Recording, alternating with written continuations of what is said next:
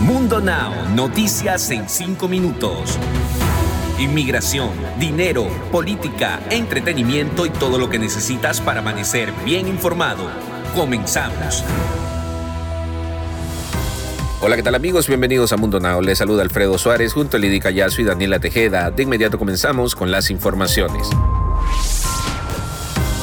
Fiscales de Nueva York tienen previsto presentar cargos penales contra la empresa del expresidente Donald Trump y su director financiero Alex Weisberg por supuestos delitos fiscales. Las acusaciones serían las primeras resultantes de las investigaciones en torno a la organización Trump, abiertas desde hace tres años en la Gran Manzana y que el exmandatario siempre ha denunciado como parte de una casa de brujas en su contra. Incendio en una antigua fábrica ocasiona evacuación de más de mil hogares en Illinois. Este miércoles se dio a conocer que los habitantes de la zona de Morris corren peligro debido a que una explosión de baterías de litio que estaban en una antigua fábrica de papel ha generado que las autoridades se movilicen para evacuar a los hogares que quedan cerca del lugar. Lo más preocupante es que el vapor que está saliendo de la fábrica se trata de gases tóxicos y estos podrían dañar a la población que esté lo suficientemente cerca, por lo que se pide de manera atenta a que hagan caso de las indicaciones que dio el gobierno y mantengan la calma. Los padres recibirán también un pago único de 1.800 dólares después de los cheques mensuales de 300 dólares que les llegará entre julio y diciembre. Este cheque más abultado forma parte del crédito tributario por hijos contemplado en el plan de rescate estadounidense de Biden. Sin embargo, los padres tendrán que presentar su declaración de impuestos 2021 para poder reclamar los 1.800 dólares que complementarían el crédito tributario por hijos. Más de 50.000 jóvenes indocumentados que solicitaron por primera vez la protección del programa Acción Diferida para los Llegados en la Infancia, mejor conocido como DACA, en los tres meses siguientes a que un tribunal federal permitiera nuevas inscripciones, siguen esperando que se aprueben sus solicitudes.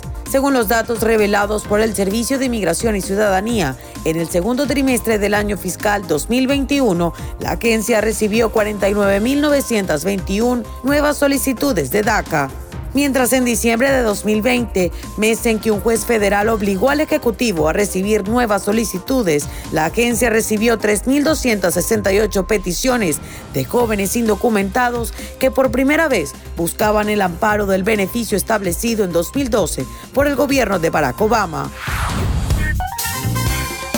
Seguimos con lo que más estaban esperando. Llegó el momento de que se enteren de lo más actual con todo lo relacionado con los artistas. Obviamente les hablo de lo más importante en el mundo del entretenimiento.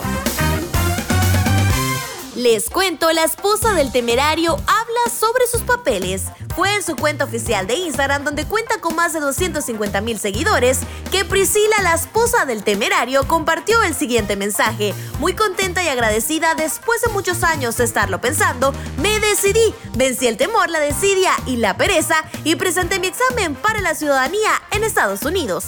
Para concluir con su mensaje, expresó que bendito Dios pasó el examen en la primera oportunidad y que además del estudio, el cual por supuesto es importante, reconoció que la oración fue indispensable en este proceso. Noticias, algo que nos tiene muy preocupados es que el famoso actor mexicano Eric del Castillo fue hospitalizado de emergencia. En una clínica de la Ciudad de México, el artista de 86 años de edad fue captado por las cámaras de los medios de comunicación cuando sus familiares lo ayudaban a caminar para ingresar al hospital. Fue a través del programa Ventaneando donde dieron la información, gracias a que los reporteros se encontraban en ese hospital, ya que esperaban noticias sobre la actriz Silvia Pinal, quien también se encuentra internada en ese lugar. Fue en ese entonces que lograron ver al padre de Kate del Castillo bastante delicado de salud. Deportes.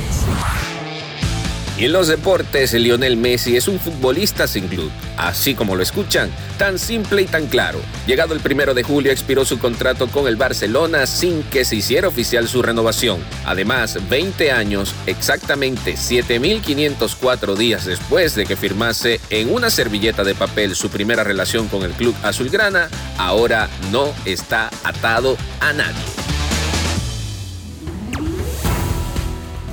Y nosotros nos despedimos como siempre con una frase de Mundo Inspira. Agradece todo lo que tienes y terminarás teniendo más. Recuerden que para ampliar esta y otras noticias pueden visitar www.mundohispánico.com.